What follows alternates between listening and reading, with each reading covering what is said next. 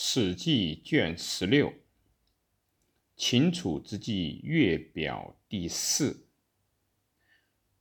太史公读秦楚之际，曰：“初作难，发于陈涉，略力灭秦，至项氏，拨乱除暴，平定海内，逐渐帝作，成于汉家。”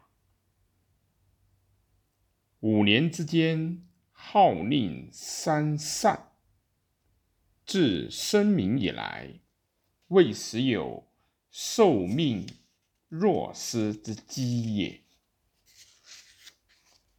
昔于夏之心，积善累功数十年，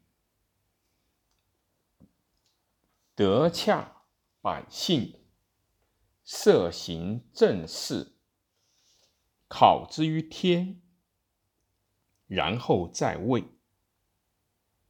汤武之王，人由乃由血谢后继修人行义十余世，不期而会孟津八百诸侯。犹以为未可，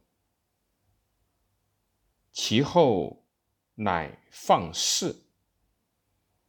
秦起襄公、张於文、穆、献、孝之后，稍以蚕食六国，百有余在。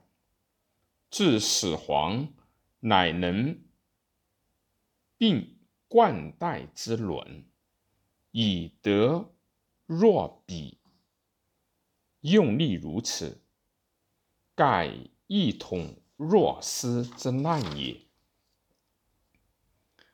秦既称帝，患兵革不休，已有诸侯也。于是无此土之风，堕坏民臣。